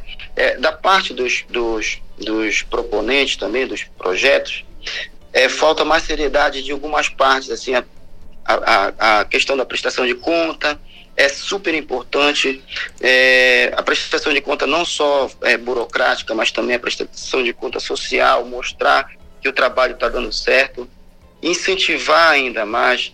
É, com esse mostrar, eu acredito que a gente pode exemplificar, mostrar exemplos para garantir, de certa forma, é, esse recurso, né, esse recurso financeiro. Então, os problemas maiores que a gente enfrenta é realmente o recurso financeiro. Então, temos muitos projetos bons, temos muitos artistas, produtores bons. Só falta a credibilidade também, de certa forma, das, das empresas privadas e, a, e se informarem um pouco mais o que é essa lei de incentivo para a gente estar, tá, de alguma forma, fazendo essas parcerias. Né? A Equatorial Energia é uma das empresas que abraçou a causa e abraça algumas, muitos projetos. Agora, esse ano, a Lei CMA ela, ela abriu também muitas empresas já procuraram também a LCMA para trocar essas informações, fazer essa parceria. E é super importante isso para nos motivar e conduzir, né, Calixto? Que a gente vê que a arte ela, ela, ela é muito mais fácil de escoar, né? Assim, qualquer aspecto social e linguagem, né? Por, por derradeiro, eu queria que você falasse para a gente como é que a turma, como é que o ouvinte aqui do Conexão pode fazer para entrar em contato com vocês, redes sociais, alguma plataforma, como é que faz para chegar pertinho do projeto, participar, ajudar, como é que faz? Pois é, é muito importante isso. Além, da, além disso, a gente tem muitos voluntários também que nos ajudam. É, e é muito bacana quando a gente agrega isso, né? E, e, a sociedade vê como um projeto de fuga, de escape da sociedade. Ah, nós temos as nossas redes sociais, né? Que é Projeto Cores do Pará, né? Que é no Instagram, Projeto Cores do Pará. Também tem o meu particular, que é o Andy Santos com dois T's, ponto arte, A-N-D, mudo, Santos com dois T's, dois T's, ponto arte. E tem, também tem o, o, próprio da Equatorial Energia, uma vez que ela já é patrocinadora desse projeto, ela também ela, ela conduz né, isso, a questão de marketing, pessoal do social lá, de responsabilidade social, eles têm também essa demanda toda. E é super importante mandar mensagem, mandar e-mail, porque assim, se nós não tivermos demanda, como é que a gente funciona o projeto, né? E eu, eu acredito que a gente somando as forças, a gente pode alcançar. Muito bom, Andy. Muito obrigado pelo papo aqui com a gente, produtivo, sabe, informou legal. Eu acho que as pessoas precisam tomar realmente consciência de tudo isso, ajudar no projeto, nesse e em muitos outros, no sentido de levar é, mais cidadania para as pessoas. Muito obrigado, uma, uma semana maravilhosa para você, tá bom? Obrigado, Calixto. Eu que agradeço a todo mundo. Obrigado pela pela chance que você tem, de abertura que você tem de sempre estar tá aqui nos informando, nos trocando essas informações e informando principalmente as pessoas que necessitam de, de, dessa informação. Tá bom? Muito obrigado a todos e bom dia. Muito obrigado mais uma vez ao Andy Santos, que é artista plástico. Claro, é o nosso dever, é a nossa obrigação, eu diria mister né, de estar aqui com as portas abertas a todo mundo, no sentido de levar mais cidadania, como eu disse, a toda a nossa população amazônida. São 9h20 agora. Esporte. Ivo Amaral, mas o que foi que só você viu, Ivo Amaral?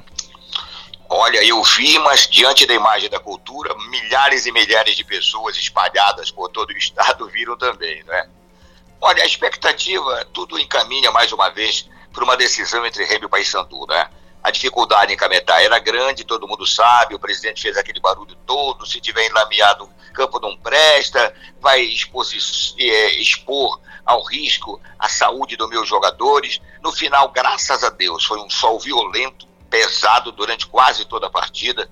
A reportagem, se não me falha a memória, falou que estava em 30, 31 graus, com a sensação térmica de 38.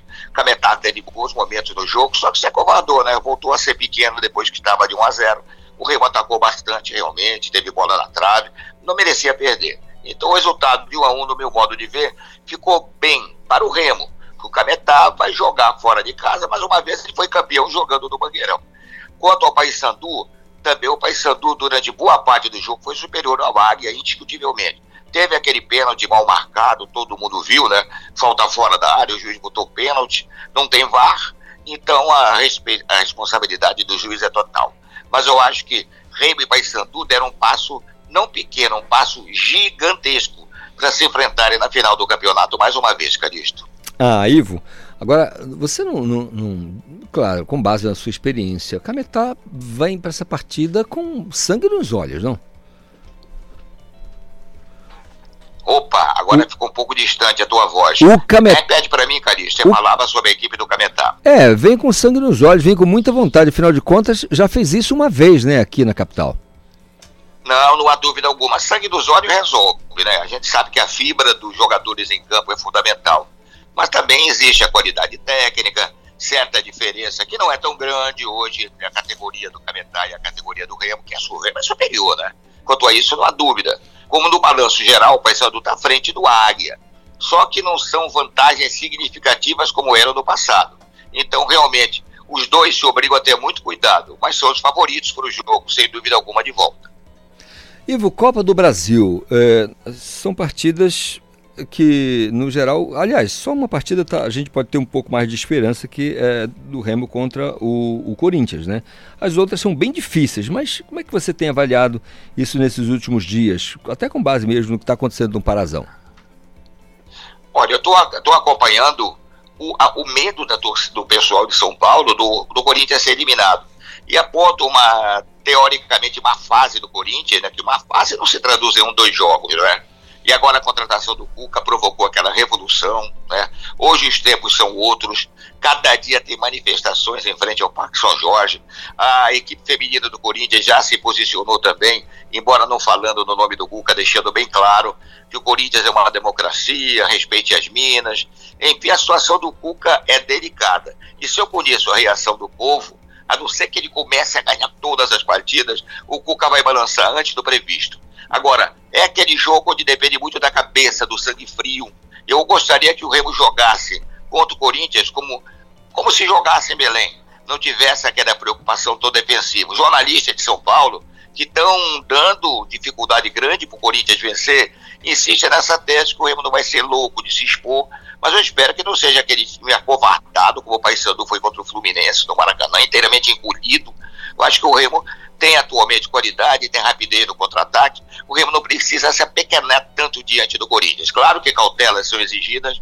O Corinthians continua o favorito, não vamos tirar isso da mente da gente, mas o Remo tem grandes possibilidades de passar pela Copa do Brasil, sem dúvida alguma.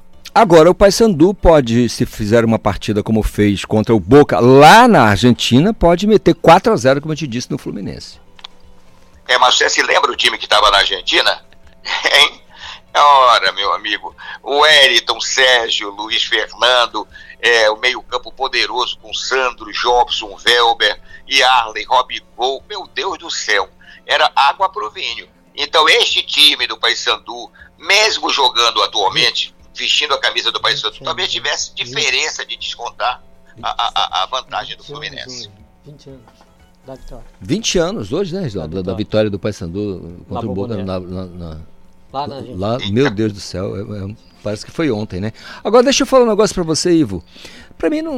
Opa, apareceu, apareceu uma voz fantasma por trás de você agora. É, o Reginaldo. Eu, não é fantasma do não, rebaixamento. Não, não, o Reginaldo dando bizu aqui. Mas olha, Ivo, não, isso não serve de referencial, na minha opinião, porque o Flamengo um Sim. dia desse viajou para o Paraná e tomou uma balaiada do Maringá, jogando com um time de 2 é. bilhões de reais. Então não serve muito de pois é. referencial. É. Mas olha, o Maringá no- a diferença é abissal, não há dúvida alguma, de recursos, categoria técnica, mas o Maringá vinha tendo um destaque muito grande no Paraná. Mesmo na Série D, ele fez uma campanha muito boa lá, era um time que sempre foi inexpressivo no balanço geral do Estado, cresceu. E contra o Flamengo, que estava numa noite horrorosa, o Maringá parecia um time grande e venceu por 2 a 0 Eu acompanhei o jogo. Foi uma vitória merecidíssima do Maringá, diante do Flamengo, estava meio destroçado tecnicamente, né? Vamos ver agora com o Sampaoli, que já sofreu a primeira derrota, na perda para o Internacional por 2 a 1 Eu não sou fã do Sampaoli, eu acho que ele é um encrenqueiro, um boquiroto, né? Ganhou muito pouco até agora, como técnico para a fama que tem, mas é uma aposta do Flamengo e ele não pode mais voltar atrás. É verdade, o ele faz muito barulho mesmo, faz barulho e por isso tem toda essa visibilidade. Mas resultado que é bom nem, exige- nem, nem isso. E exige, eu me lembro que o presidente do Santos veio uma vez no- no- na gestão, quando o São Paulo era treinador, dizendo, eu não contrato mais São Paulo. Todo dia você vem aqui pedir um jogador. Agora, agora entra na sala, agora para eu melhorar o time eu quero fulano. Já chega, já contratei gente demais, entendeu? Então ele sempre quer ter os melhores, os melhores, os melhores. Mas, sem dúvida alguma, não estou tirando o mérito dele como treinador. Seu grande passo na vida foi ter levado o Chile pela primeira vez a campeão sul-americano, não é? Na Libertadores da América, mas sem dúvida alguma precisa provar no Flamengo que ele é realmente um grande treinador, sobretudo com grande material que tem em mãos. Maravilha. Ivo Amaral, amanhã a gente bate um papo, um excelente restante de segunda-feira para você, tá bom? Grande abraço, grande abraço para você, para o Reginaldo, para os amigos da Cultura. Agora são 9h27 intervalo, a gente volta num instante. Estamos apresentando Conexão Cultura.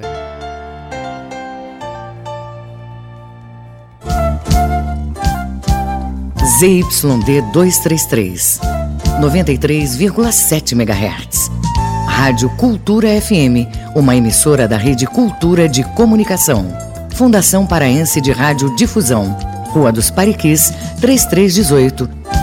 Base operacional, Avenida Almirante Barroso, 735. Belém, Pará, Amazônia, Brasil. A criança que usa a internet sem supervisão dos pais ou responsáveis pode sofrer violência sexual, abuso, exposição ou participação em pornografia. A Sociedade Brasileira de Pediatria recomenda que crianças de até dois anos não façam uso de nenhuma tecnologia. Cultura, rede de comunicação em defesa dos direitos da criança.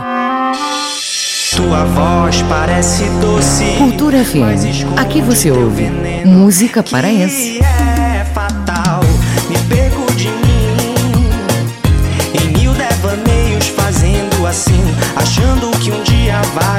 Música brasileira. Pra sentir o sol num dia quente. Cultura FM 93,7. Faça parte da Rádio Cultura, seja nosso repórter. Grave seu áudio com informações da movimentação do trânsito e mande para o nosso WhatsApp 985639937. Envelhecer com dignidade e qualidade de vida deve ser o curso normal na trajetória de todos. Os idosos, as crianças e outros grupos sociais considerados vulneráveis precisam de mais atenção e dedicação. O Estado deve fazer o papel de protetor, além de garantir o bem-estar. Mas a sociedade não pode esquecer de incluir, respeitar e tratar de forma adequada a pessoa idosa. Amparo, carinho e gratidão são fundamentais. Cuide e acolha os idosos. Cultura, rede de comunicação. O que é o que é? Quem adivinha o que é? Quem adivinha o que é? Que é? O que é o que é? Quanto mais se tira, maior ele fica. Se você disse buraco, você acertou. E você, acertou a resposta? Esta e outras brincadeiras infantis você ouve no Abra Cadabra, todo domingo, nove da manhã.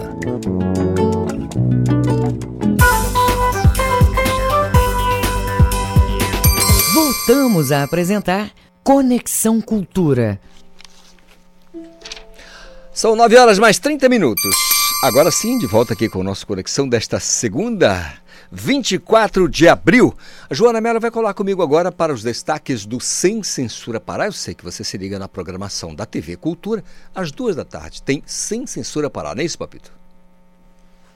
Olá, muito bom dia para você que acompanha o Conexão Cultura. Hoje no Sem Censura Pará vamos falar de declaração do imposto de renda. Você já fez a sua? O prazo para acertar as contas com o Leão é 31 de maio. A supervisora regional do Imposto de Renda, Luísa Maria Pinto, esclarece todas as nossas dúvidas. Também conhecemos a logoterapia, método terapêutico baseado nas experiências do psiquiatra austríaco Viktor Frankl, em que a vida é mais duradoura e feliz a partir de um propósito. A logoterapeuta Emanuele Araújo explica mais sobre o assunto. E tem o projeto Elas no Comando, que está com inscrições abertas. Os detalhes do festival, voltado inteiramente para as mulheres, é com a idealizadora Joelle Mesquita e a cantora Maio Numi. O Sem Censura Pará é a partir das duas horas da tarde. Acompanhe a gente pela TV e portal Cultura. A apresentação é de Vanessa Vasconcelos. Música, informação e interatividade. Conexão Cultura.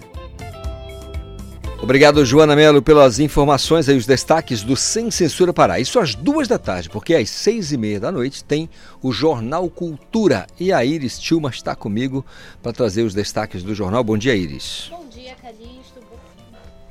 Bom dia, Calixto. Bom dia, ouvintes Conexão Cultura. Mais um dia, mais uma segunda-feira começando e o nosso encontro de hoje já está marcado. Então cola mais para saber os destaques do Jornal Cultura. Neste domingo, o governador do Pará, Helder Barbalho, e o presidente da Fundação Hemopa, Paulo Bezerra, entregaram a 11ª agência transfusional, que funcionará, que funcionará nas instalações do Hospital de Urgência e Emergência Augusto, Augusto Chaves Rodrigues, em Marituba, na região metropolitana de Belém. A unidade, composta por 169 leitos, tem previsão de realizar 120 transfusões por mês. E ainda falando sobre o nosso domingo, a Praça da República virou palco de celebrações. Em homenagem ao aniversário do mestre Pixinguinha e ao Dia Nacional do Choro, neste domingo, a Fundação do Pará realizou o concerto de encerramento do primeiro módulo 2023 do seu projeto Choro do Pará, aberto ao público no anfiteatro da praça. E ainda vamos acompanhar as ações que também ocorreram na Praça da República da Semana do INAD 2023, realizado pela Sociedade Brasileira de Acústica Regional Norte. A campanha este ano aborda a comunicação nos ambientes de aprendizado e educação, com o slogan Ruído na Comunicação, Perigo para a Educação. Isso e muito mais você acompanha no Jornal Cultura de segunda a sexta, às seis e meia da noite. Eu fico por aqui e um bom dia a todos. Bom dia, Iris. Você não está nem doido de perder o Jornal Cultura, né? Seis e meia da noite, valeu, valeu. São nove horas mais 34 minutos. A banda paraense Fruto Sensual completou 28 anos na estrada. Isso aconteceu é, dias atrás, né? E isso, a, a, história começou em 1995. Gente, em 1995, a Camila Alves não tinha nem nascido ainda, tá? Pra você ter uma ideia da estrada que tem a banda. E para isso eu vou bater um papo com a Valéria Paiva para falar sobre essa história. Ô Valéria, bom dia, tudo bem?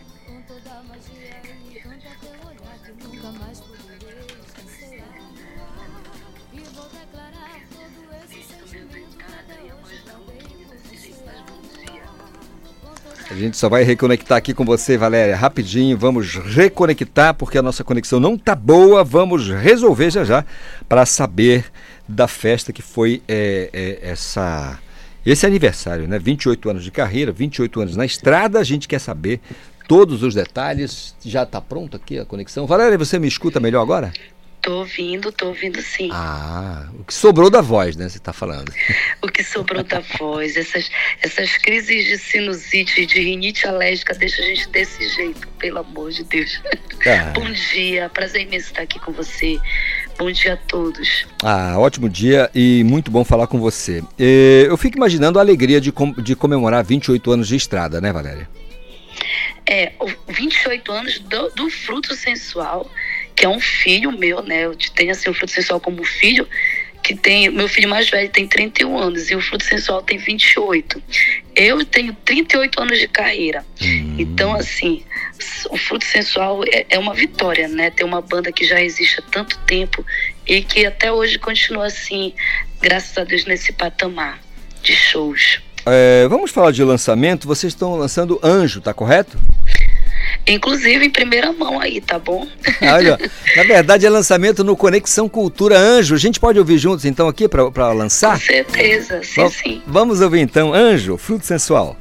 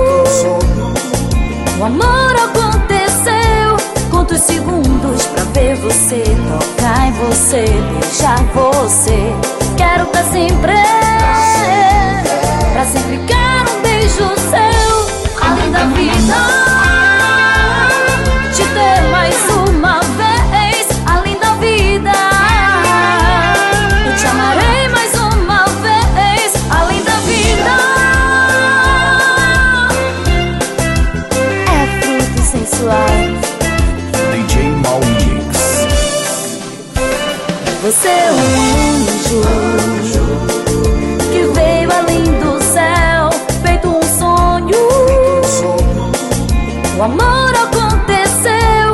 Quantos segundos pra ver você tocar em você, beijar você? Quero pra sempre, pra sempre quero um beijo seu, além da vida.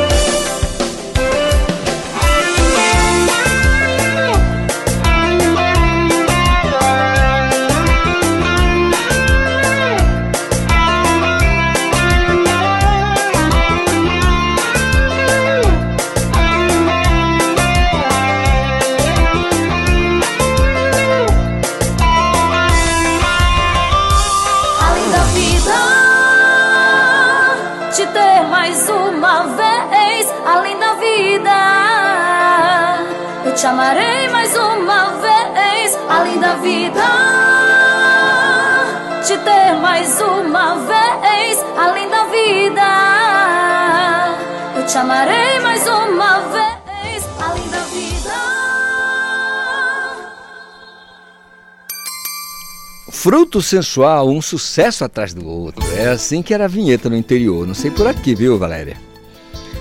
Tá me, tá- me escuta bem? Tô ouvindo. Ah, legal. Olha só, é, como é que faz ah, pra galera? Ah, não, só antes eu preciso saber. é, lançamento aqui no Conexão, Anjo, mas nas plataformas. é, a partir de quando?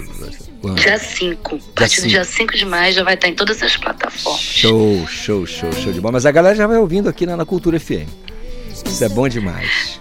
Com certeza. Valéria, só para respeitar o teu gogó, vamos desejar a você uma segunda-feira abençoada, uma semana produtiva. Muito obrigado por bater o papo com a gente, lançar a música aqui no Conexão Cultura. Vida longa a banda e a sua carreira também. Fique em paz, tá bom? Muito obrigada, que Deus abençoe a todos. Tenham todos uma boa semana e na próxima eu vou aí pessoalmente ao vivo pra gente bater um papo bem legal, tá bom? Legal, Valéria Paiva, cantora, com, cantora, compositora, tem carreira solo, mas tem a banda, a banda Fruto Sensual e bateu esse papo aqui com a gente. Agora são 9 horas mais 40 minutos.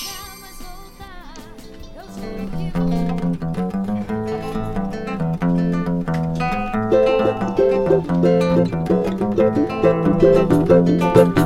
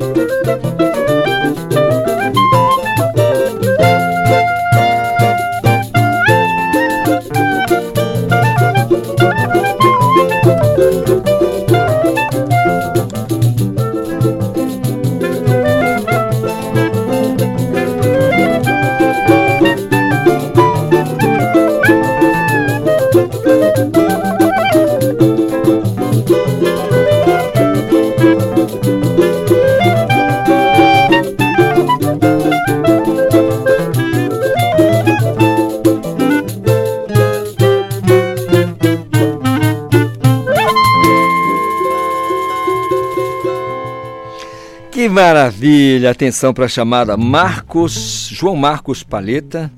Palheta, Palheta. Clarinete, tá correto? Tá, tá correto. Aí eu tenho a Sara Moraes no violino. Ninguém conhece muito a Camila Alves, nas sete cordas. O Igor Sampaio no cavaco. E aqui é Thomas, né? É porque acho que esqueceram aqui, o- isso que eu ia perguntar. É o Tomás. Tomás Menezes no pandeiro. É, Quinteto Caxangá. Bom dia, Camila. Tudo bem? Bom dia, Calixto. Tudo bem? Prazer Bom, re- estar bom revê-la. Muito bom também te rever. E essa moçada aí, como é que tá? Tudo em Pois paz? É, essa galera aí, ó. Boa, né? Que? Nossa, chorando esse papo. né? Domingo nós tivemos dia do choro, né? Do último domingo. Pois é, né? Comemoramos. Ontem a gente fez uma saga. Todo mundo jogando espalhado, assim, sabe? Jogando Cada um espalhado. para um lado tocando. Foi muita onda. Foi muita graças onda. a Deus. Mas que bacana, né? A gente começou cedo lá na Praça da República, né? Fizemos o concerto lá com o pessoal do Choro do Pará. E depois a gente foi se espalhando em vários pontos da cidade. Inclusive, esse projeto, a gente estava até comentando, né? Que de fato é um, é um grande responsável, né? Por essa proliferação de muitos grupos, né? Surgimos lá o Charme do Choro lá atrás, Bem lá né? atrás, né? E aí cada uma das meninas foi seguindo e criando também é, projetos novos. Nós fomos lá no Mercado do Choro, que é o projeto da Carlinha, né? Da Carla Cabral. Elas fazem um projeto muito bacana também de choro itinerante em mercados, né? Por isso Mercado do Choro. Eles tocaram ontem no Mercado de Carne. E aí é legal que a gente se prestigia, a gente vai e, e festeja com, com os projetos dos colegas, enfim. Maravilha. Foi bem legal. Carla Cabral, cavaquinista. É, a pra- cavaquinista, Pra, pra galera se ligar aqui. Isso. Ahn, bom, e assim, como é que vocês avaliam, eh, assim, esse cenário eh, como resultado? Porque assim, eu sempre pergunto isso para os artistas. A galera da música instrumental eh, vai muito no conceitual ou vai em alguma coisa que diz isso aqui vai vender? Como é que é, Camila? É, eu gosto muito de, de ser entrevistada por ti, porque as perguntas são sempre assim, muito pertinentes. pois é, essa questão do instrumental, a gente, na verdade, é, tenta conciliar, pelo menos na minha cabeça, né? Tem gente que não, tem gente que é muito purista e preciosista nesse sentido, né? De, de fazer o que gosta e, e não pensar em agradar ninguém. Eu tento conciliar as coisas, sabe? Eu acho que a gente tem que ter uma satisfação pessoal. Senão a gente não estaria fazendo música instrumental, porque de fato ela, ela por excelência, ela não alcança um, um- um- grande número de público, né? Então a gente de fato faz uma coisa que é para poucos, mas a gente tenta fazer com que isso chegue no maior número possível de pessoas, sabe? Na minha cabeça, e eu acho que na cabeça de- da maioria da juventude que está chegando agora fazendo é, é, choro e tal, e, e música instrumental, a gente pensa dessa forma, né? A gente está tentando conciliar a questão da rede social também, né? Que a gente é muito assim, a maioria aqui é muito é, assim dedicada ao instrumento e, e aos estudos. Então a gente tem essa prática assim de estudar e se trancafiar numa sala, entendeu? Mas a gente não pode ficar só, só nessa, né? Porque senão o que a gente faz não tem, não tem saída, não tem, né, não escoa. Então a gente de fato tenta conciliar essas coisas. A gente é, pensa em, em- em, maneiras de, de fazer com que a nossa música se torne palatável e agradável a vários públicos. Ah, mas são.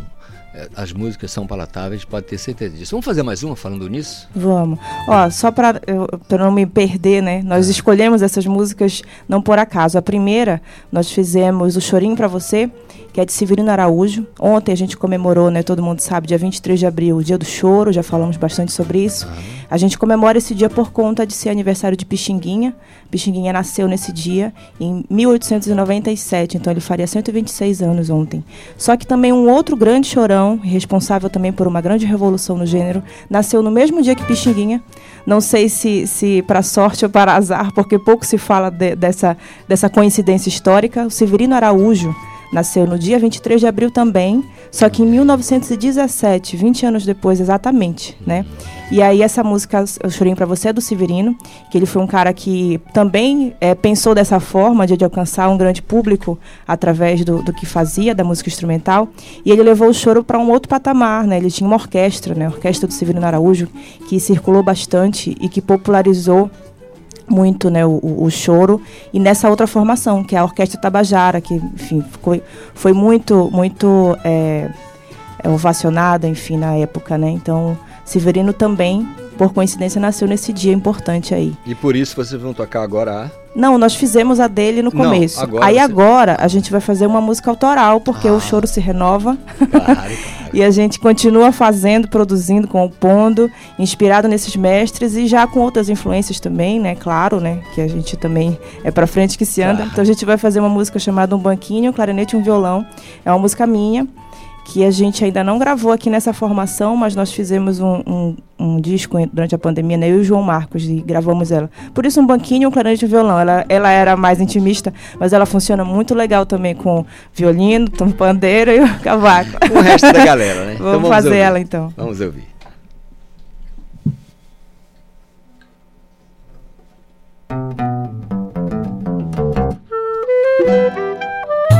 Música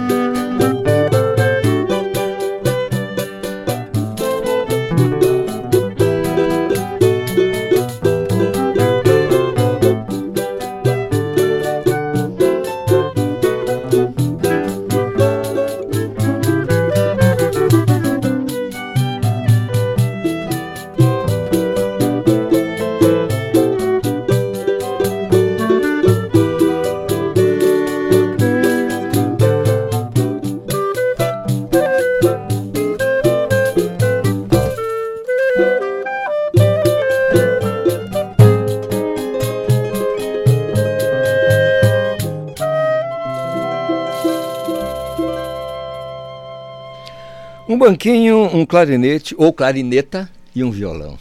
Exato. É verdade, Camila? Sim. O Henrique Sena, disse bom dia, Calixto. Grande abraço para Camila Alves e o Quinteto. A todos vocês que fazem a conexão. Henrique Sena, Sim, um abraço sim. pra gente. Abraço Eu quero redes sociais e plataformas em que a galera pode conhecer mais, ter mais entrância, eu diria, ter mais contato com o trabalho de vocês. Como é que faz? Nós temos o nosso Instagram, arroba Quinteto Caxangá. É, temos também essa, a página, né, a fanpage nessa, também né, no nome do grupo, né, Quinteto Caxangá. E os nossos pessoais também a gente encontra por lá. Né, quem quiser acompanhar um pouquinho. É, temos também o nosso canal no YouTube, né, e nós lançamos também, é, por último agora, um videoclipe que se chama O Coco Ralado, que é uma música do João Marcos Palheta. Nós gravamos um clipe e um single com essa faixa, que inclusive está tocando aí de BG, né? Mandamos aqui para a rádio também. Maravilha. Eu tenho certeza, Camila, que nós vamos ter a chance ainda de fazer um bloco mais dilatado ainda com o Quinteto Caxangá, para a gente ouvir mais de chorinho, porque a gente adora cultura, você sabe, né? Acho que a gente Sim. precisa ficar, porque nós já tem provas inequívocas do tanto que nós gostamos do trabalho de vocês. Obrigada. Agradecer demais eh, e eu queria que você dissesse o que, que vão tocar por último para fechar a conexão de hoje. A gente vai terminar com o nosso hino, né? Carinhoso. Carinhoso. Não dá para deixar de fazer. Eu quero agradecer o carinho do ouvinte que me dá essa escolta maravilhosa das 8 às 10 e espero encontrá-lo, encontrar, encontrá-la amanhã com saúde, paz e um bocado, mas um bocado de vontade de ser feliz. Quinteto Caxangá. É com vocês.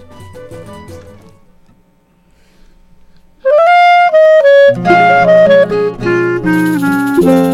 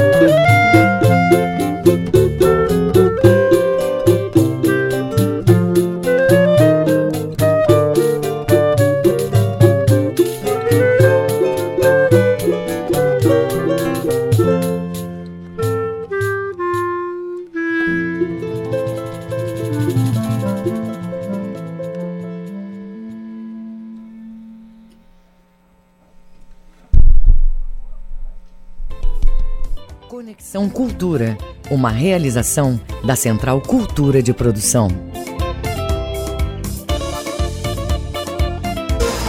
Cultura da hora.